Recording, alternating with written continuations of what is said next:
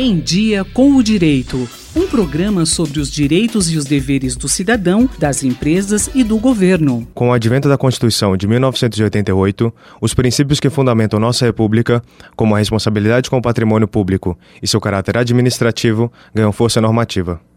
Cobra-se, então, cada vez mais dos homens públicos, compromisso com tais princípios. Nesse contexto, insere-se o papel fundamental exercido pelos vereadores em sua função fiscalizadora. Ao Legislativo, em nível municipal, cabe exercer sua função fiscalizadora na execução orçamentária e nos atos administrativos, controlando também sua adequação aos princípios da administração pública, como a legalidade, impessoalidade, moralidade, publicidade e eficiência. A investigação de fatos é feita por meio das CPIs, Comissões Parlamentares de Inquérito.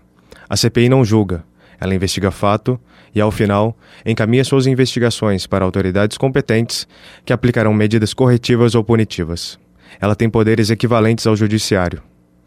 Fatos irregulares são de difícil revelação ao vereador. Por isso, são fundamentais, além das investigações feitas pela Câmara Municipal, denúncias feitas pela população, que tem interesse direto no bom encaminhamento dos recursos públicos e na boa operação do aparato administrativo estatal.